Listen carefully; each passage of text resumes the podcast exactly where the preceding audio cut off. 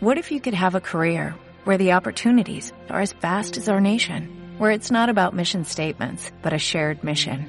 At U.S. Customs and Border Protection, we go beyond to protect more than borders, from ship to shore, air to ground, cities to local communities. CBP agents and officers are keeping people safe.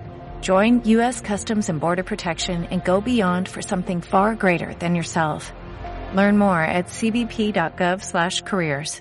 Every business day, more than a billion shares change hands on America's major stock exchanges. It may be the most important street on earth, Wall Street. En cierre de mercados, Wall Street. Bueno, pues hoy no vamos a poder empezar el programa como siempre con la preapertura de Wall Street por su festivo del 4 de julio que se celebrará mañana y eso hace que nos quedemos sin el principal aliciente para una sesión en Europa que discurre claramente a la baja, como era de esperar. Los inversores se dan hoy un respiro, digiriendo los buenos resultados económicos de los últimos días, el ISM manufacturero y el informe de empleo de junio en el caso de Estados Unidos, y también digiriendo las malas noticias. Y eso no afecta únicamente al virus, ya que durante la jornada hemos tenido algún que otro susto, como el rumor que ha circulado sobre la división interna en el Banco Central Europeo para extender el CUE. Alguno habrá dado seguramente un respingo de su asiento, pero todo ha quedado en principio, finalmente, en un rumor y en un susto. No creemos que a estas alturas, cuando todavía no hemos asomado ni el cogote, vayamos a empezar ya con estos jueguecitos y estas distracciones, pero todo puede pasar en Europa si nos pasamos los días y las cumbres a la gresca por el reparto del dinero. En Estados Unidos hoy no se opera con acciones, pero los futuros sí cotizan, lo mismo que el dólar. Son las 3 y 1 minutos, una hora menos en Canarias y las 9 y 1 minutos de la mañana de un atípico viernes en Nueva York, de un atípico preludio del Día de la Independencia. Paul Mielgo, muy buenas tardes. Buenas tardes. El futuro sobre el Dow Jones uh, anota una pérdida del 0,48% hasta 25.630 puntos. El SP500 también está recortando un 0,4%. ¿no, Paul? Estamos hablando de los futuros, Estamos, querido. A ver si no vamos a distraer. Lo, los tenemos en negativo, los futuros. Ah, bueno, vale, vale. Bien, uh -huh. bien. Hasta el eh, lunes no abren, ¿no? Hasta el lunes no abren, sí. Eh, los inversores de Wall Street eh, disfrutan ya del puente del 4 de julio. La próxima semana se concentrará en la severidad de la propagación del coronavirus, en lo que podría convertirse en una transición entre el fuerte dato de empleo de junio que se publicó ayer y el inicio de la temporada de resultados a mediados de julio. Esta semana de cuatro días se ha saldado en la Bolsa de Nueva York con fuertes ganancias. La sorprendente creación de 4,8 millones de empleos el mes pasado ha llevado al SP500 a acumular subidas del 4% para cerrar en 3.130 puntos. El Dow Jones un 3,2% hasta 25.827 puntos en su mejor semana en un mes y el Nasdaq que ha subido un 4,6% en las últimas cuatro sesiones ha registrado su mejor semana desde el 7 de mayo y ha cerrado en máximos históricos, 10.207 puntos. Ricardo Gil, director de asignación de activos de TREA. Hay que tomar estas, estos datos con un poco de precaución en el sentido de que al final, por la, cómo funciona nuestra economía y cómo funcionan ellos, estos pues, tuvieron muchísimo empleo cuando tuvieron que cerrar las empresas y entonces ahora en cuanto empiezan a abrir otra vez, pues ya están eh, bueno, pues reincorporando a, a parte de, de, de, toda la gente. ¿no? Entonces por eso salen dos meses ya, eh, mayo y junio, en los que vemos una creación espectacular del.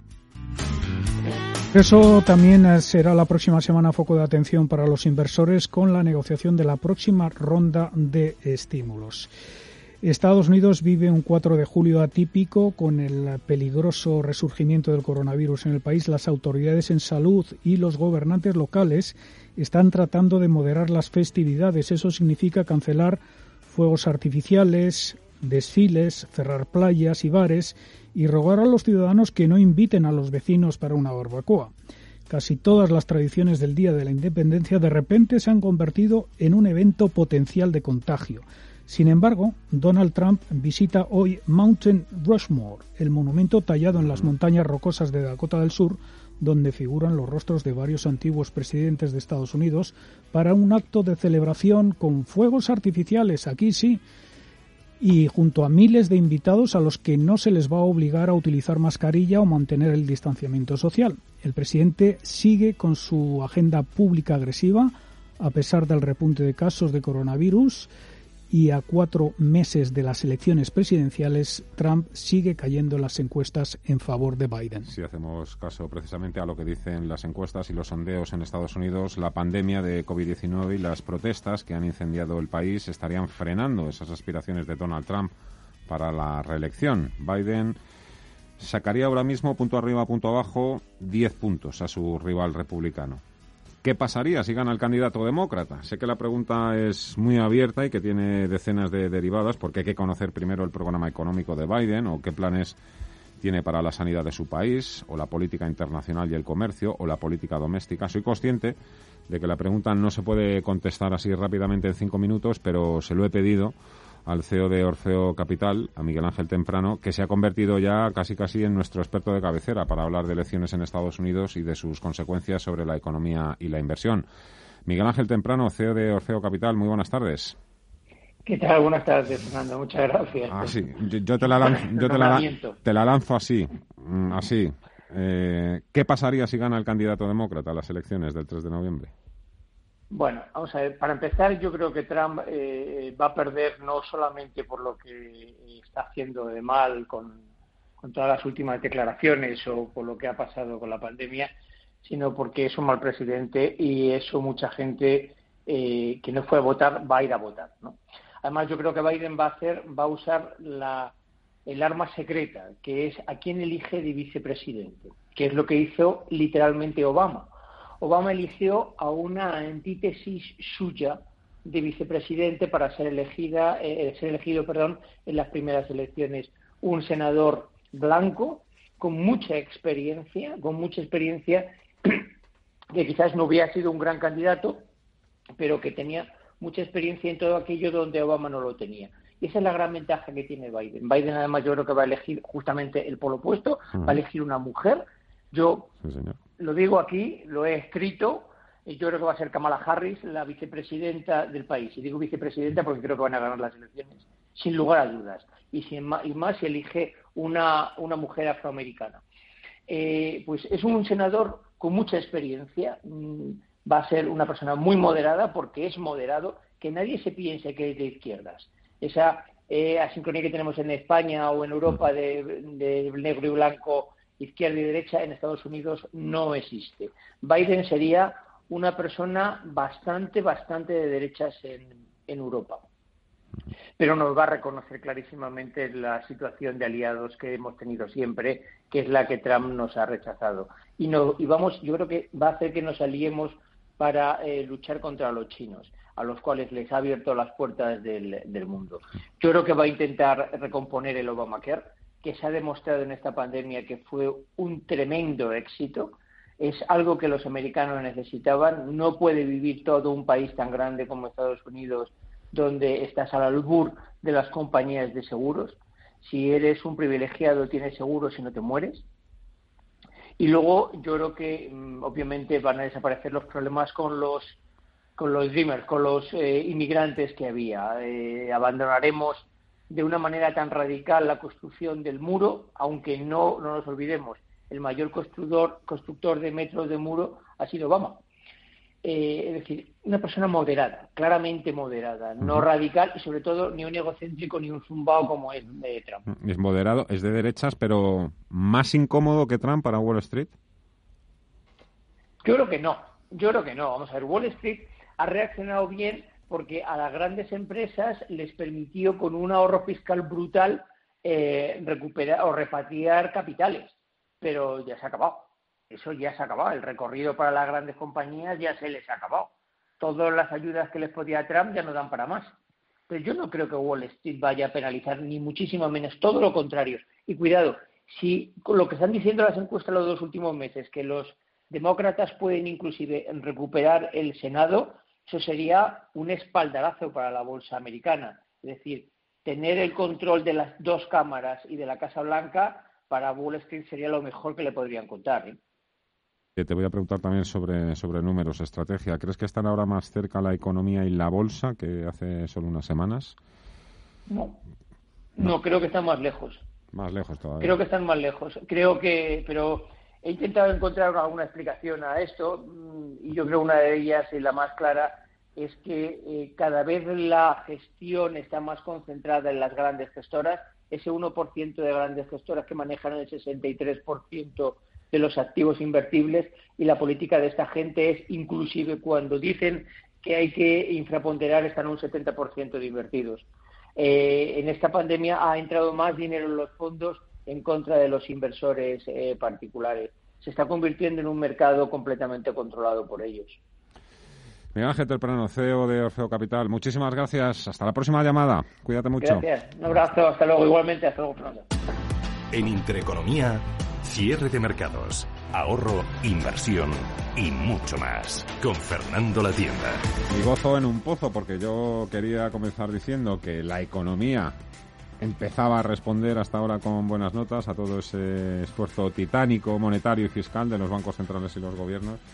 Y ahí me ha dejado ya con, con la duda, mi Ángel Temprano. Bueno, la verdad es que un grano no hace granero y por una semana que hayamos tenido buenos datos económicos tampoco vayamos a lanzar las campanas al, al vuelo, pero el hecho es que las bolsas y el mercado sí que sí que empiezan a confiar, sí que empiezan a confiar en que la economía haya empezado a acompañar y aunque existe la tentación de pensar también que esta vez puede ser diferente y que la recuperación puede ser más rápida de lo previsto, lo que ahora espera el consenso del mercado y siempre subrayamos y acentuamos cuando utilizamos esa palabra dichosa palabra, consenso del mercado. Bueno, lo que espera el consenso del mercado es que las sorpresas económicas tengan fecha de caducidad. ¿Y por qué?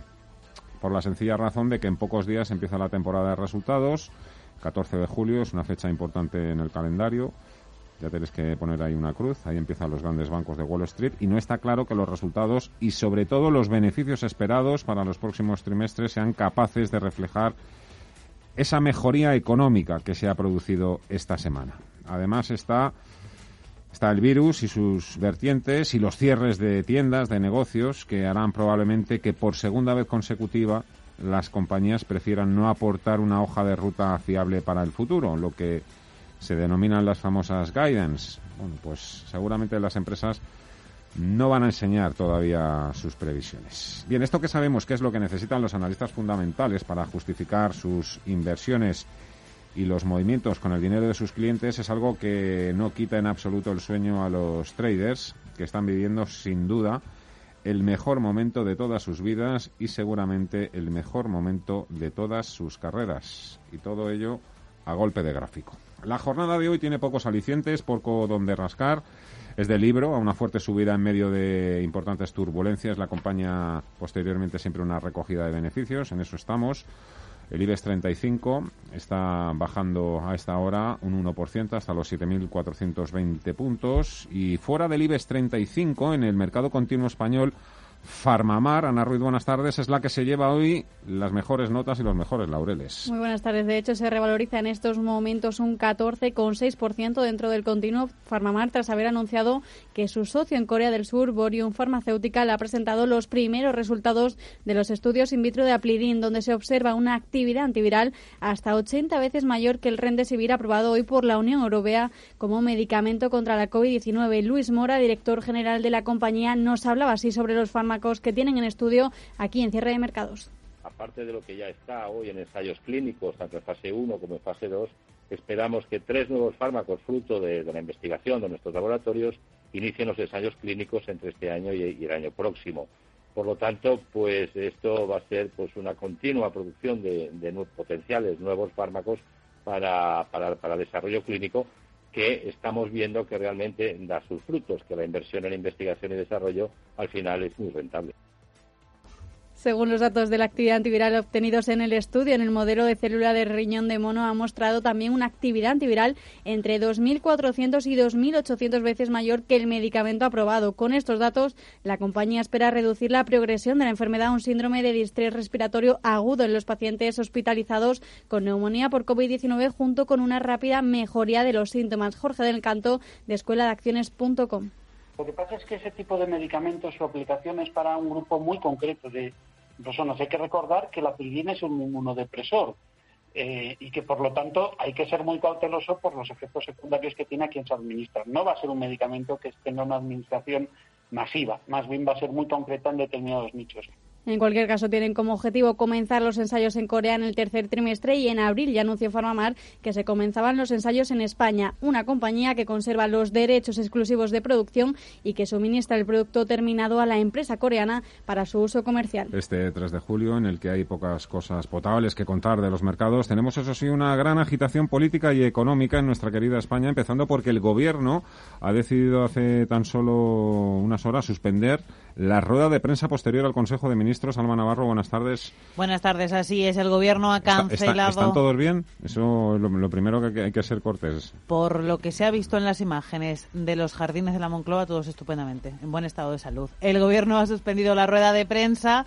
Estaba prevista después del Consejo de Ministros extraordinario, precisamente previo a esa comparecencia en los jardines de la Moncloa. La reunión era para aprobar un nuevo paquete de medidas de impulso a las empresas por valor de 50.000 millones de euros del que después hablaremos. Situación tremendamente anómala la de esta cancelación. La última vez que pasó fue en 2014, tras la reunión del 3 de junio, que aprobó el proyecto de ley orgánica que reguló en ese caso la abdicación del rey Juan Carlos. En esta ocasión, el presidente del Gobierno ha optado por aparecer a las 11, como decimos, en los jardines del Palacio de la Moncloa, arropado por todo el Gobierno para escenificar el acuerdo con patronal y sindicatos de apoyo a la economía y a la creación de empleo. Vamos a escuchar a Pedro Sánchez.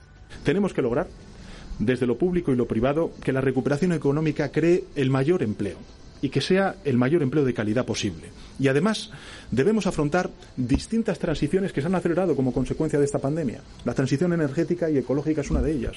La transición digital, sin duda alguna, también foto de unidad para enviar a Bruselas para ayudar al gobierno español de cara a la negociación de la semana que viene de los fondos europeos de reconstrucción. Pero cuando decimos foto queremos decir solo foto o como mucho vídeo, porque en este acto solamente estaban permitidos los medios gráficos, no han podido acudir los periodistas y por lo tanto no ha habido preguntas. Al mismo tiempo que se han aprobado esos nuevos planes de estímulo por 50.000 millones, se han presentado las conclusiones o las conclusiones de la Comisión de Reconstrucción en el Congreso, que como todas las comisiones parlamentarias sirven para exonerar a los políticos de cualquier tipo de responsabilidad y poco más. Poco más que para decirnos también que por no haber una gran unidad no la hay ni en el seno del propio gobierno de coalición, puesto que el Partido Socialista y Podemos han votado cosas muy distintas en esa comisión. El atraco lo llevan planeando también desde hace tiempo. Podemos y Pablo Iglesias han asegurado que van a ver si pueden convencer a Pedro Sánchez para que meta también en la subida de impuestos anunciada otro para las grandes fortunas, a ver si cuela y se lo traga a la parroquia para seguir seguir en el ministerio. Lo llaman justicia fiscal, que queda fenomenal y se quedan tan anchos. También a ver si cuela y colará. Ellos seguirán ganando lo mismo, no van a renunciar a sus dietas y a todos los demás calentito, pero que no duela mucho. No nos vayamos después a, revelar. La subida de impuestos no solo va dirigida al impuesto del patrimonio, a los tramos más altos del IRPF o a los impuestos de sociedades de las grandes multinacionales. Y por otro lado, ¿quién ha sido el lumbreras del gobierno que le ha dicho a Pedro Sánchez que pida que consumamos todo lo posible para reactivar la economía el mismo día que anuncia también una subida de impuestos? Como si fuera esto la última cena antes de sentarnos en la silla. Es que han anunciado una subida de impuestos no solo no solo cuando dicen que tenemos que seguir consumiendo, es que encima lo dicen el día que han salido los datos del paro. Sube el paro y anunciamos una subida de impuestos. El dinero ya sabemos que solo sale de dos sitios, de la deuda y de los impuestos. Y, y si Sánchez se ha hecho ahora el loco cuando le han preguntado en concreto por, por la subida del IVA, no les quepa duda de que ese día ese día sí que fue a clase en la Facultad de Económicas. ¿Saben ustedes lo que es un combo, no? Un cubo de esos de cucurucho, de cartón, rebosante de calóricas guarrerías. Pues aquí se están inventando un combo, pero un combo de impuestos y para todos los tamaños. Un traje a medida para todos y cada uno de nosotros. Ellos sí, desde luego, que van a salir más fuertes. Vamos ya con nuestro sumario.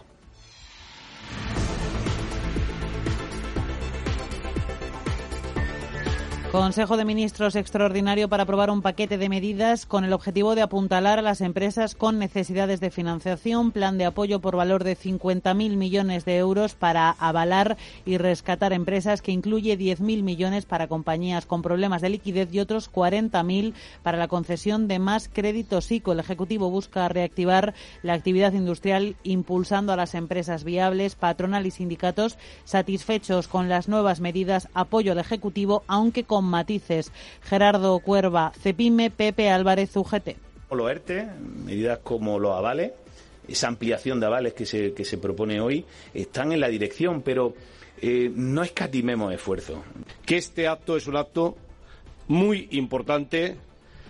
Seguramente que desde el punto de vista de contenidos hemos hecho otros que tenían mucha más importancia, pero este lo tiene desde ese punto de vista de generar expectativas, donde no ha habido tanto acuerdo ni foto de unidad ha sido en la Comisión para la Reconstrucción en el Congreso. Partido Socialista y Partido Popular no han votado de la misma manera e incluso Vox, que directamente no ha votado las conclusiones.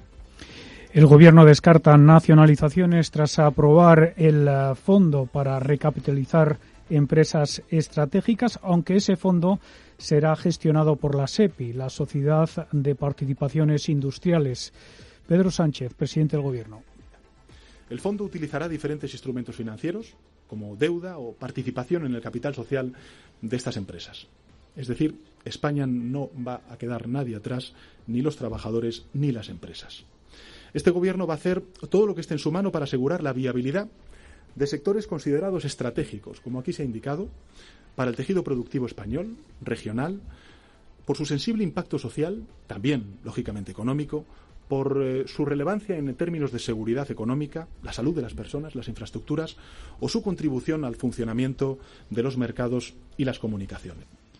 Muchos gobiernos europeos están tomando medidas de urgencia para blindar a las empresas estratégicas ante posibles sopas hostiles de inversores extranjeros que puedan aprovechar la caída de valoraciones por el impacto del coronavirus.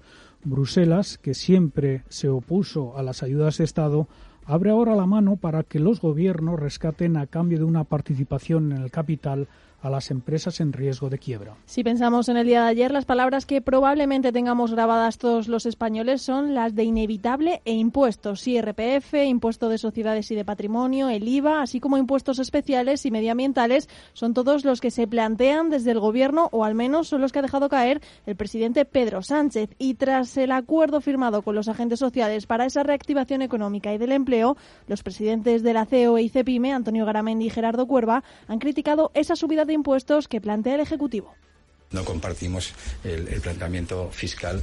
Nosotros pensamos eh, que, en estos momentos no es, no es el momento de estos temas. Eh, yo creo que es un error. El subirle la presión fiscal a la, a la grandes empresas estará totalmente ligado a lo que le ocurra a la pequeña y media empresa. Es muy permeable el, sistema, las empresas colaboramos, las empresas, muchas pequeñas y medianas empresas dependen eh, de las grandes compañías y ahí seguro le va a repercutir. Eh, la subida de impuestos, yo soy convencido que, que lastra, que frena la activación económica, por tanto yo soy partidario de, por supuesto, no subir impuestos para esta, en este periodo de reactivación. Los agentes sociales defienden que no es momento para esto y piden mayor protección para las empresas. Por su parte, desde el Sindicato de Técnicos del Ministerio de Hacienda, Gesta, ven con buenos ojos una investigación hacia la evasión fiscal, sobre todo en las grandes fortunas y multinacionales. Y ante la falta de su mayor referencia, las bolsas europeas muestran una clara falta de determinación. Comenzaron el día con ligeras subidas que tardaron un poco en transformarse en pérdidas y que se afianzan según avanza la jornada. En el IBEX 35 ya rozan los 7.422 puntos con caídas de del 1,02%, pero se alejan de esos mínimos en los 7.392 puntos. Corrigen así parte de los marcados avances de hasta el 4% que se anotaron al cierre de ayer ante un positivo dato de empleo en Estados Unidos en junio. Pero pese a la debilidad mostrada esta sesión, los índices del viejo continente acumulan ganancias destacadas en la semana. El Eurostox 50, tomado como referencia, se revaloriza un 3% respecto al pasado viernes. Hoy se mueve en torno a los 3.300 puntos frente a los 3.204 en los que terminó hace una semana. El balance es igualmente positivo en el IBEX 35, cotiza alrededor de los 7.420 puntos tras tocar sin éxito la cota de los 7.500. El viernes pasado terminó en los 7.178, por lo tanto, se anota ascensos superiores en estos momentos al 3,4% en la semana. Por último, en cuanto a la volatilidad, ha bajado mirando el índice VIX un 14% en la semana, hoy ya por debajo de 28. En Intereconomía, cierre de mercados, ahorro, inversión y mucho más.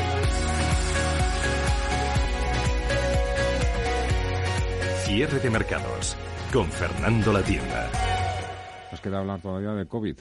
En cuanto a avances médicos en la jornada de hoy, la Unión Europea ha autorizado la venta del Remdesivir como medicamento oficial para tratar el coronavirus, mientras que las acciones de la farmacéutica moderna se desplomaban a última hora de la jornada de ayer tras publicarse un posible retraso en la siguiente fase de sus ensayos con la vacuna, que es una de las más avanzadas. Según el medio especializado STAT, Moderna tenía previsto iniciar la próxima semana la tercera fase de pruebas, un estudio con unos 30.000 participantes, pero está haciendo cambios a sus protocolos y se ha visto obligada a retrasarlas. El consejero delegado de la empresa, Stefan Bansel, ha reaccionado rápidamente a la noticia asegurando al canal financiero CNBC que Moderna siempre había dicho que esta nueva fase arrancaría en julio y que ese sigue siendo el plan.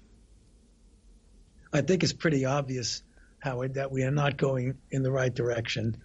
Uh, Mientras tanto, el COVID-19 sigue golpeando con fuerza. En las últimas 24 horas en Estados Unidos se han registrado de nuevo más de 50.000 casos, en concreto más de 53.000, por lo que la situación sigue preocupando. El doctor Fauci ha sido tajante después de los últimos datos y ha dicho que es obvio que no van por la dirección correcta, ya que el país sigue marcando récord de contagios a diario. Así se ha expresado en una entrevista con la revista JAMA, donde se ha referido al proceso de reapertura de la vida productiva en Estados Unidos en el marco de la COVID-19 y ha considerado que es posible encontrar un equilibrio entre retomar las actividades y hacerlo con precaución, lo que puede ayudar, dice, a retrasar la propagación de la pandemia. Esto al tiempo que Corea del Sur está afrontando la segunda ola con récord de casos en dos semanas. Ha reportado 63 nuevos contagios debido principalmente a esos brotes detectados fuera de Seúl. Corea del Norte no abrirá por su parte su frontera, según ha advertido hoy Kim Jong-un.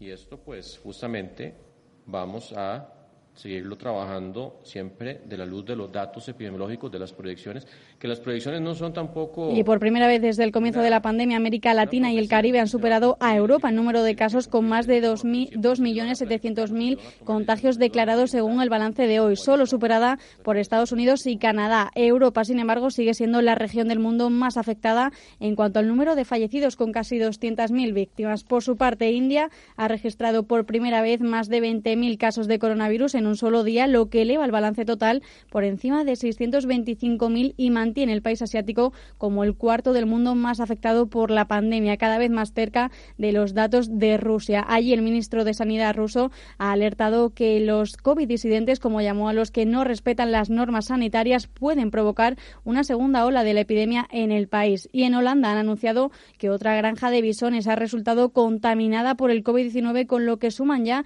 18 los establecimientos que han tenido que sacrificar a miles de animales. Por último, en Australia, las autoridades han hecho un llamamiento a los ciudadanos, a los ciudadanos para que se sometan a las pruebas después de que más de 10.000 personas las rechazaran por diversos motivos, entre ellos la influencia de las teorías de conspiración a través de la vacuna y de los tratamientos. Han realizado, eso sí, más de 164.000 pruebas gratuitas para detectar el virus desde el jueves en respuesta al último rebrote. Y por último, terminamos con España porque en Madrid se han registrado su primer brote en una empresa con cinco positivos.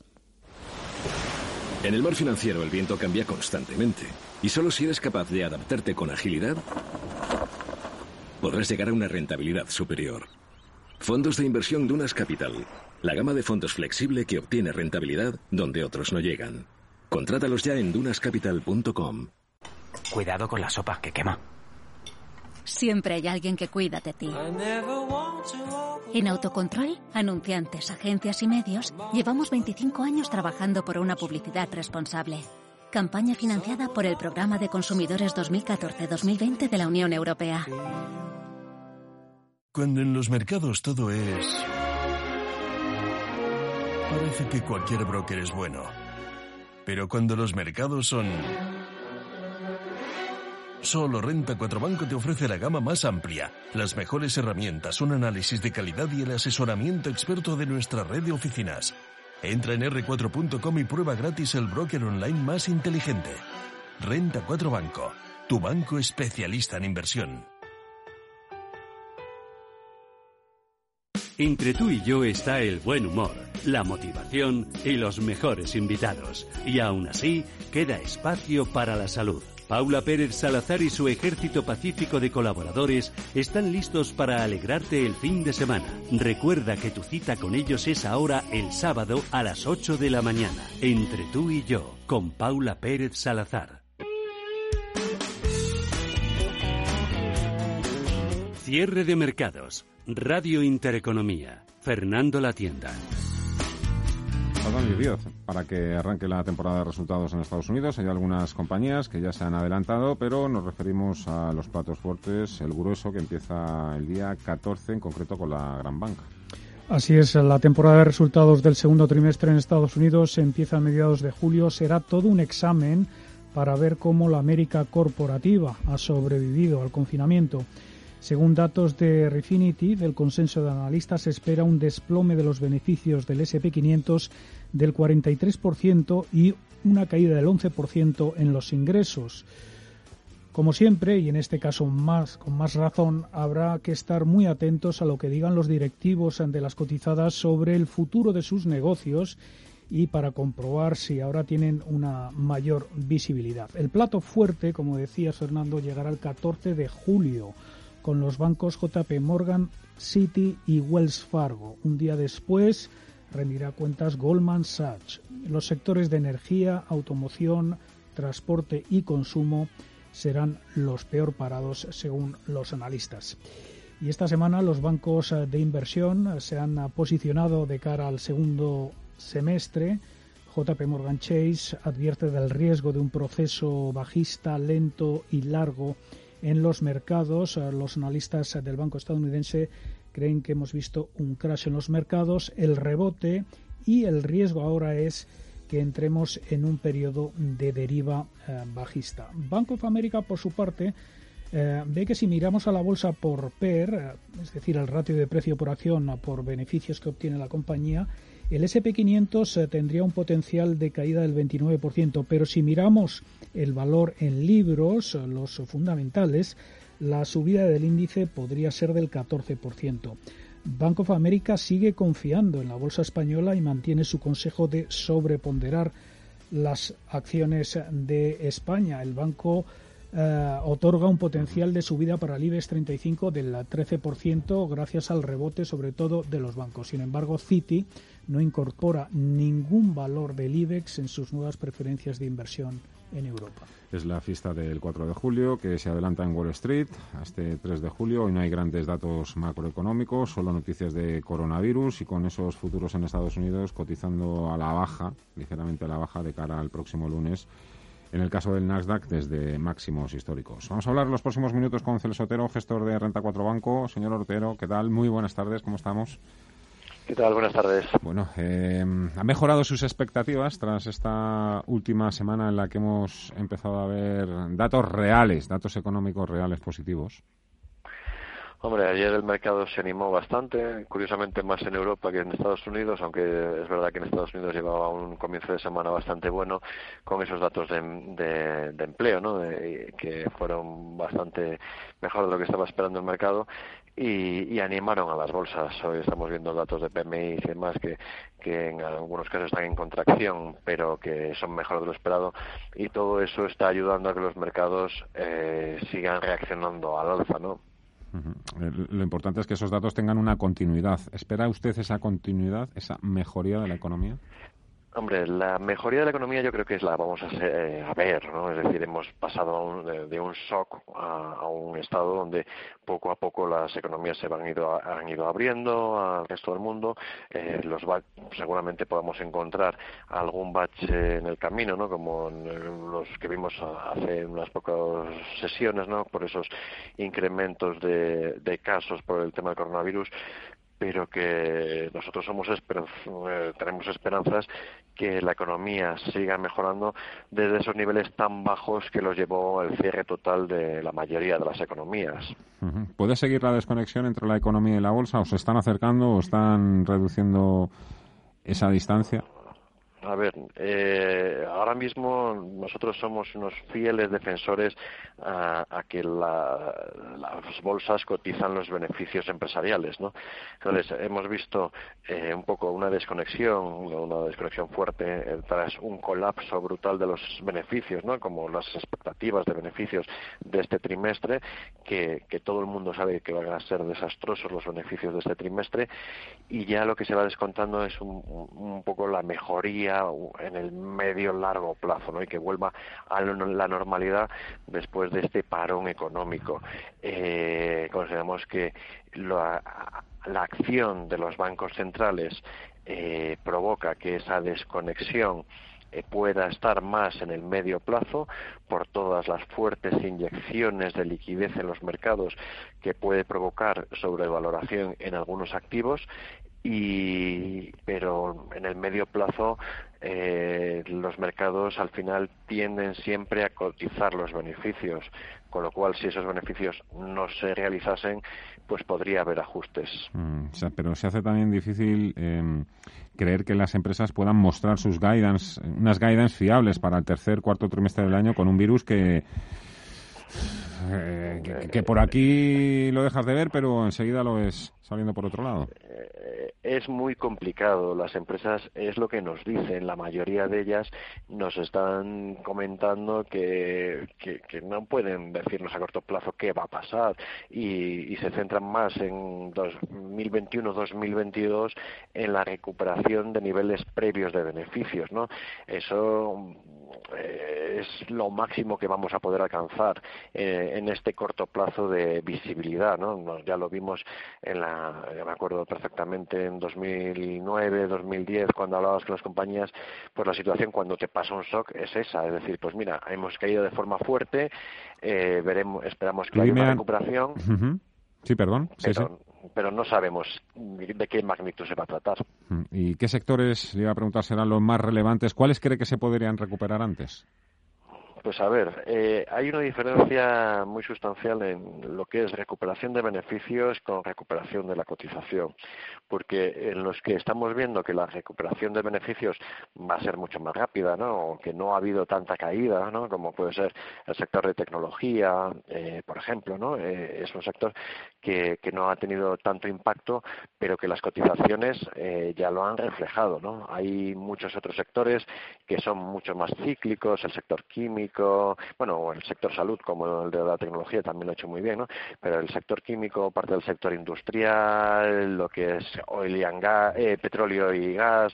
Eh, el sector retail, que hemos visto cómo han caído fuertemente sus beneficios, la recuperación va a ser más lenta pero en muchos casos la recuperación de su cotización eh, también eh, puede llevar más tiempo, aunque si bien es verdad, los sectores que han estado más castigados pueden ser eh, ante una recuperación los que más terreno puedan llegar a recuperar.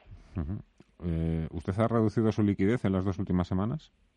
Eh, yo más bien me he mantenido en el mismo nivel. Es decir, yo estoy al 96-97% de inversión. Ya está, bien. Y, así llevo un tiempo, ¿no? predecir lo que va a suceder en el corto plazo consideramos que es una tarea imposible. Entonces, nos intentamos centrar en, en las mejores compañías que vemos una mayor visibilidad de largo plazo y dejar el juego para otros. ¿Y ha subido exposición en, en, regiones que no sean Estados Unidos? Pues a ver, a modo más anecdótico, las últimas compañías que, he estado comprando, eh, pues han, eh, ha habido alguna compañía americana que he comprado, pero también eh, he comprado alguna compañía de, fuera de Estados Unidos, ¿no? Algo más en Europa, algo más en Asia. Entonces, eh, al final, viendo un poco las oportunidades que más hemos encontrado, he comprado algo de, casinos en la región asiática que han estado más cerrados y demás, y la parte de juego en esa región eh, suele tener un buen comportamiento y, están con una valoración atractiva. No se crea que las anécdotas son lo que más nos gustan. César gestor de Renta 4 Banco. Un placer, muchísimas gracias, que vaya bien la tarde. Un fuerte abrazo. Adiós. Gracias a vosotros, buenas tardes.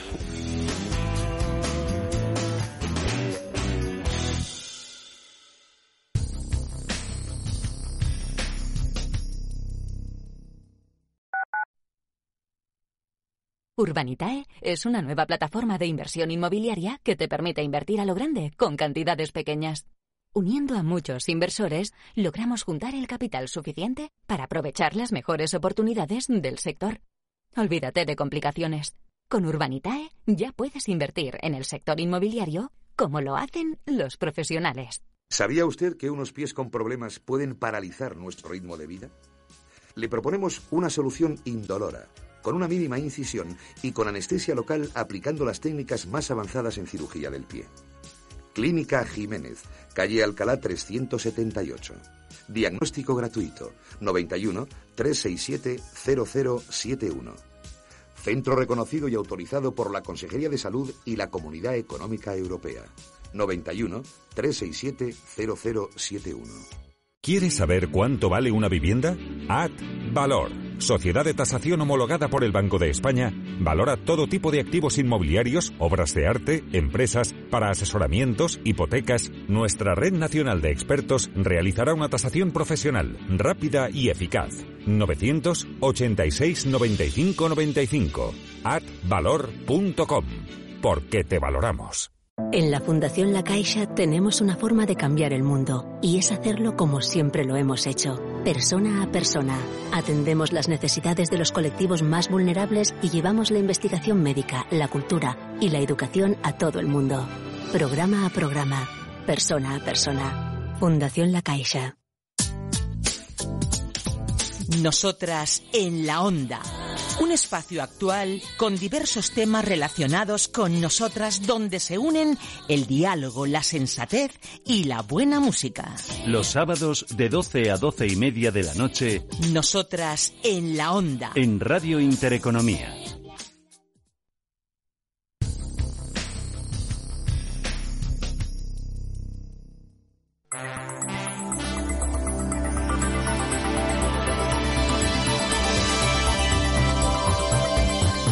Avanzando juntos.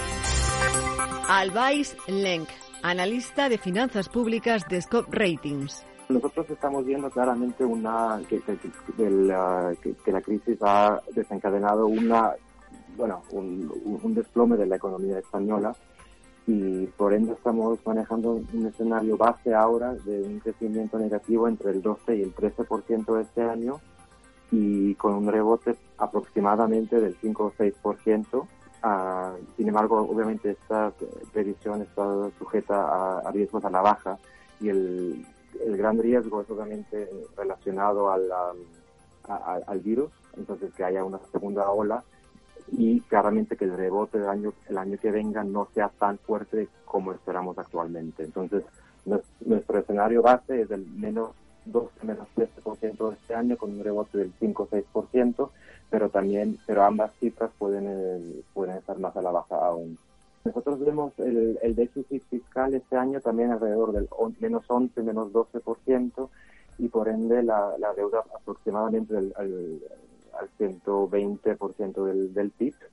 Y la, la, pregunta clave para nosotros es qué pasa después de este año. ¿no? El año 2020 es pésimo para todos pero ¿qué pasa en el año 2021 y más adelante?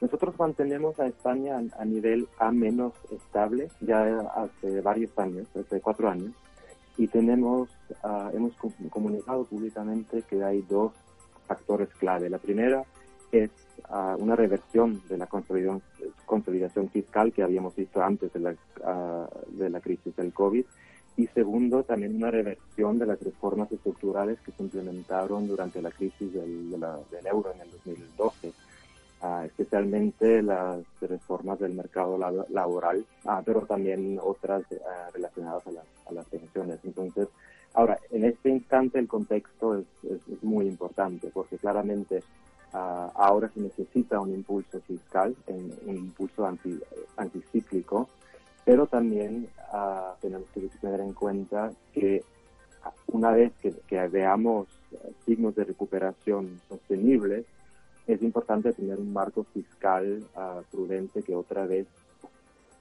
aumente la, la consolidación, consolidación, fiscal en los próximos años. Pero ese es justamente el balance crítico en, en, en mantener el apoyo fiscal ahora, en este instante, y tal vez hasta impulsarlo aún un poco más, porque el, el, impulso fiscal en España ha sido más modesto, más moderado en comparación con otros países, pero también a la vez comunicar que en el, en el futuro sí se necesitará una consolidación estructural importante.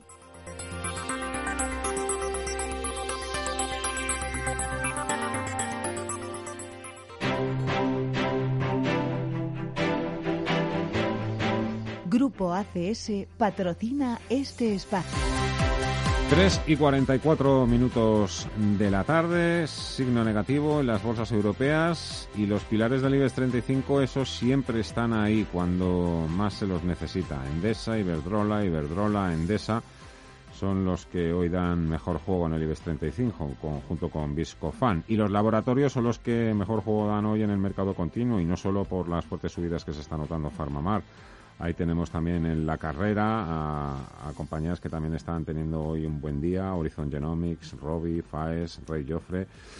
¿Por dónde empezamos, Ana? Pues dentro del selectivo, las tres que tiran, como decía, son dos de las utilities, Endesa y Verdola, que avanzan un 0,2% y un 0,7% respectivamente, y les acompaña Viscofan con avances del 0,2%. En tablas más móvil y red eléctrica ahora mismo en los 22,74 y los 17,02 en valores que están ahí al filo al filo del verde y el rojo. Por el contrario, los que más pierden son los bancos y las turísticas. De nuevo, Banco Sabadell es el peor de la jornada con retrocesos del 3%. Un IBEX 35 que se va en los 7.410 puntos con caídas del 1,1%. Una sesión con muchas dudas. Las bolsas europeas, tras una primera parte de la sesión muy volátil, parece que se han afianzado en el rojo tras decir Merkel que las negociaciones sobre el plan de reconstrucción son muy difíciles. Ha dicho incluso que están atascadas. También ha marcado la sesión los rumores que ya hay sobre las discrepancias que habría dentro del Banco Central Europeo sobre la QE. Uno de los sectores más perjudicados es el financiero. Durante la jornada, el Stocks Bank Europe cae un 0,9% y esto perjudica claramente al IBEX 35, que está siendo de los peores de la jornada, marcando mínimos intradía en los 7.392 puntos. Como decimos, ahora está un pelín alejado en los 7.410, pero muy lejos de esos máximos del día en los 7.520 puntos. Y aunque hoy queda rezagado, puede cerrar su mejor semana desde comienzos de mayo, pues hasta el cierre de ayer acumula ganancias del 4,4% que hoy se reducen al 3,4%. Lo cierto es que no tener la referencia de Wall Street condiciona mucho la sesión con un volumen por debajo de lo normal. Ayer las bolsas celebraban a ambos lados del Atlántico los datos de empleo que publicó Estados Unidos, pero los analistas comienzan a hacer una doble lectura ya que los datos se cerraron el 12 de junio justo antes de que comenzara el rebrote de contagios en Estados Unidos. Estos rebrotes, sin duda, son la principal preocupación de los inversores que temen que se frene la recuperación. Jorge del Canto, de Escuela de Acciones.com. Yo creo que el sector farma sí, pero el sector farma a lo mejor en este momento presenta unas valoraciones un poquito exageradas para la realidad de, cómo están las investigaciones y cómo están los tratamientos. Yo creo que puede haber tal vez una, una situación de recorte en estas empresas y desde luego lo que sí se debe hacer es, si se está invertido en este sector, es mantenerlo, pero a la hora de adquirir hay que pensar en ese principio de reversión, de reversión a la media lo que empuja un poquitín son los datos que hemos conocido hoy macroeconómicos. Los últimos han sido los PMI de China, que se han situado por encima de lo esperado y en niveles previos a la pandemia. Si bien los de la eurozona no han sido tan explosivos en comparación con China y la reacción ahí sí que ha sido, en este caso, más bien a la baja. El rally que experimentaron ayer los bancos con subidas superiores al 6% en la mayoría de las entidades lleva a una recogida de beneficios con Sabadell a la cabeza de los recortes del 3%, entre los que también destacan Santander y BBVA. Otro de los que ha resultado más castigado por el coronavirus, el turístico, permanece atento tanto a los rebrotes del virus como a las novedades sobre la apertura de fronteras. A pesar de estas reaperturas de este fin de semana, Amadeus y Melia destacan también entre las caídas a los que se suma IAG y AENA. En una jornada en la que se imponen las ventas, las compras se centran en las utilities. Solo tres valores del IBEX 35 suben en estos momentos, cotizan con avances muy ligeros, ninguno de ellos supera el 1% y todas estas referencias llevan al selectivo español en estos momentos a las caídas. Vamos a hablar de él con Juan Carlos Costa de Costaros. Muy buenas tardes, Juan Carlos. ¿Qué tal va todo? Hola, muy buenas tardes. Muy tranquilo. ¿Cómo ves? Muy bien. ¿Cómo ves a nuestro índice? ¿Cuál es el aspecto en esta jornada? Bueno, el aspecto es que cuando empezamos bien terminamos mal y viceversa. Es decir, yo creo que hay que ser muy prudentes en el IBEX 35 cada vez que se acerca a la zona 7.500, 7.600, que es donde encontramos una resistencia muy, muy importante. Y hay que ser muy optimistas cada vez que se cuelga, cada vez que cae y buscar referencias en torno a 7.100. Por debajo de 7.100 en principio, ya digo, optimismo a pesar de las bajadas. Por arriba, 7.500, 7.600. Mientras no se supere ese nivel, pues poco más que decir. Yo creo que antes o después se tendrá que superar, no sabría si decir si es este mes o dentro de tres meses, y al final los objetivos podrían estar en torno a 8.300, 8.500 en plan tranquilos. Pero ya digo, no hablo para el exclusivo muy corto plazo. Y en la agenda del día también destaca Telefónica, que ha repartido su dividendo con cargo a 2019 de 19 céntimos por acción. ¿Cómo ves a la compañía? Bueno, técnicamente es evidente que no está bien, pero también técnicamente podemos encontrar algo positivo y sería lo que yo ando buscando en, este tipo de valores que suelen ser fuertes y fiables. Es un posible suelo. Entonces, yo creo que nos estaría marcando un posible suelo en un rango amplio de 4 a 4,25 con lo cual en principio yo aquí en estos niveles la vería sin riesgo. Objetivos que buscaría por encima, pues yo creo que sería un primer nivel de 480, volver a niveles de 480, que estuvo hace 15 días, tampoco es pedir mucho, y con un objetivo mínimo verla en torno a 520, 530 en planta kilos. Y por último, Farmamar, que sube más del 15% en el mercado continuo por unos informes que han publicado sobre la eficacia de la Pledin, que sería mucho más eficaz que el Rendesivir aprobado hoy por la Unión Europea. Bueno, aquí tenemos varias cosas. Evidentemente, técnicamente y gráficamente está muy bien, está disparada, estaría llegando a los altos donde cuando aprobó eh, John Daly la primera aprobación que tuvo, que es la zona 950 aproximadamente. De romper estos saltos, yo me imagino que el valor tendría que subir y podría incluso doblar. Yo sigo siendo igual de optimista que cuando estaba en 2, en 3, ahora en 9, yo sigo pensando que sigue estando muy infravalorada. Con lo cual, técnicamente, si está bien, pues ya tenemos todo como un cóctel molotov que ahora lo único que hace falta a la gente es papel y lápiz para hacer cuentas de esos mercados a donde se dirige Farmamar a ver lo que podría ingresar en caso de salir todo bien. Y si no sale todo bien, en caso de lo que ya tiene recién aprobado en Estados Unidos. Con lo cual, muy positivo. Apuntado queda Juan Carlos Costa de Costaros. Muchas gracias como siempre y feliz fin de semana. Muchísimas gracias, igualmente. Y por último, echamos un vistazo a este mercado continuo que lidera Farmamar, sin duda con avances del 15,4% en los 9 euros con 34. Le siguen a Bengoa B en los 0,003 con avances del 9% y subidas también para Horizon Genomics o y Fluidra del 3%. Por el contrario, las mayores pérdidas van a parar a Nextil del 4,7% abajo hasta los 56 céntimos por acción. Le sigue Berkeley Energía en los 27 céntimos con caídas del 4,3% y abajo también 4% Montevalito, Duro Felguera y Renta Corporación. Grupo ACS, líder en el desarrollo de infraestructuras y servicios, les ha ofrecido este espacio.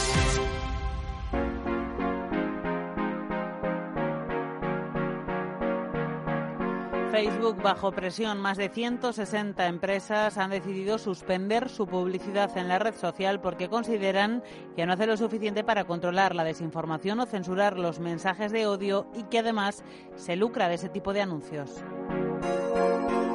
El boicot se ha incrementado notablemente en los últimos días. Las marcas Patagonia y The North Face fueron las primeras en anunciar que anulaban sus contratos publicitarios. Después se han sumado grandes firmas como Coca-Cola, Unilever y Starbucks. En las últimas horas han secundado esta renuncia otras como Ford, Adidas o Microsoft, todas ellas con un gran peso en los beneficios por anunciantes en la factura mensual de Facebook.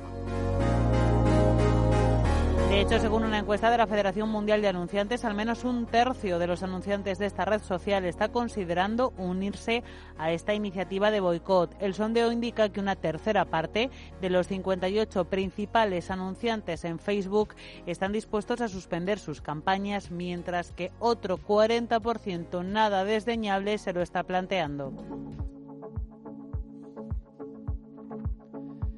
La campaña se puso en marcha inicialmente el pasado 17 de junio como forma de reacción al racismo tras la muerte de George Floyd a manos de un policía en Minneapolis. Varias organizaciones civiles se unieron bajo la plataforma Stop Hate for Profit, detener el odio por beneficios, que promueve un boicot empresarial contra Facebook para que la compañía sea más estricta con la difusión de mensajes de odio. Entre los promotores de la campaña se apunta alto. Mark Zuckerberg acumula demasiado poder en una compañía de este tamaño y de ese alcance. Es uno de los obstáculos a este movimiento de cambio que hemos iniciado.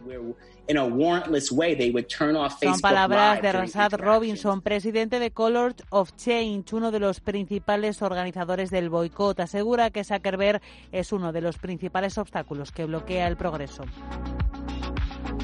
Más allá del mazazo directo que supone para Facebook la pérdida de ingresos por publicidad de grandes compañías, la situación ha empezado a perjudicar a las acciones del gigante tecnológico en bolsa.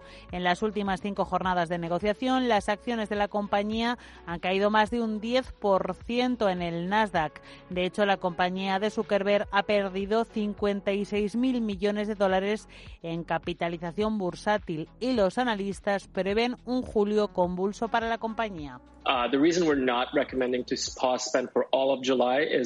Además, fuentes como Bloomberg calculan que el propio fundador de Facebook habría perdido 7.200 millones de dólares de su propio patrimonio con el boicot. Um, you know, La reacción del dueño de la red social ha llegado precisamente a través de Facebook. Zuckerberg ha anunciado en un post que pondría en marcha nuevas políticas de control de contenido, como no permitir la difusión de mensajes que aseguren que las personas de una determinada raza, nacionalidad, género u orientación sexual son una amenaza para la seguridad o la salud de otra persona. Ese mensaje parece que de momento ha conseguido contener la sangría en los mercados. Radio Intereconomía.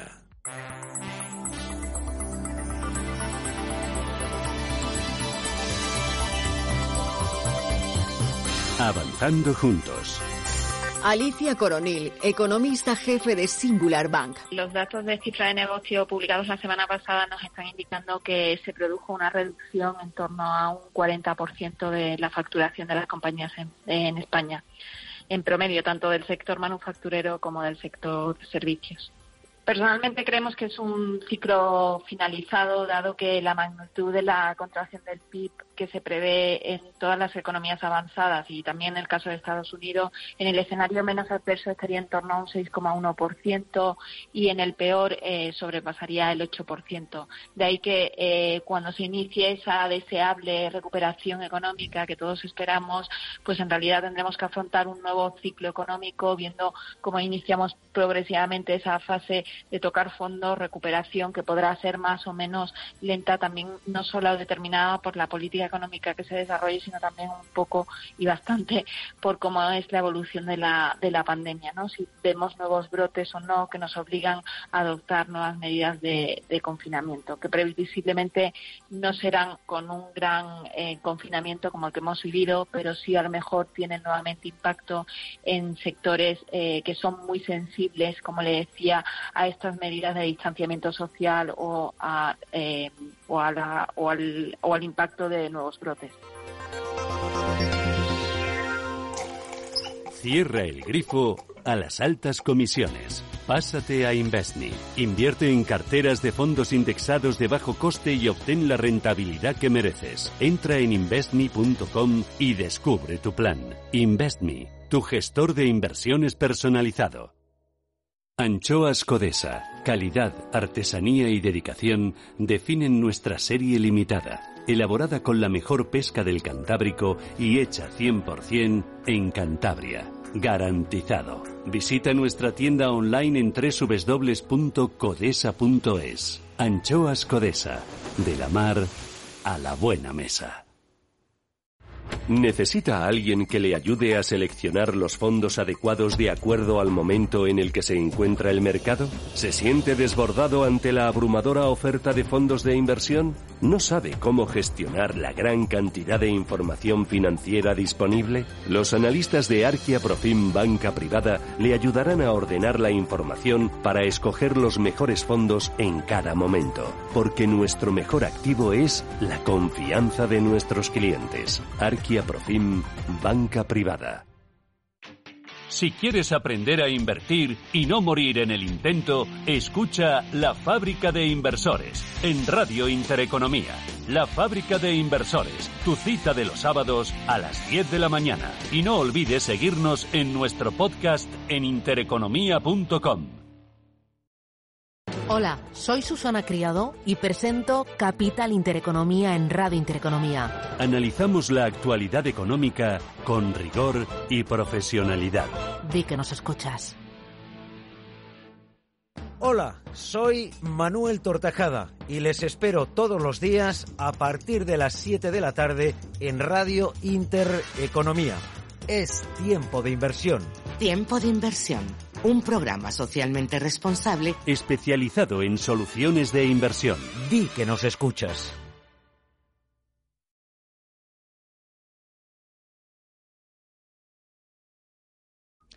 Son las 4 de la As a new Western Union customer, you can enjoy a $0 transfer fee on your first international online money transfer. Send money to your family and friends back home the fast, easy, and reliable way. Visit westernunion.com or download our app today to get started, and your first transfer fee is on us. FX gains apply, not available for credit cards and transfers to Cuba. Services offered by Western Union Financial Services Inc. and MLS 906983 or Western Union International Services LLC and MLS 785.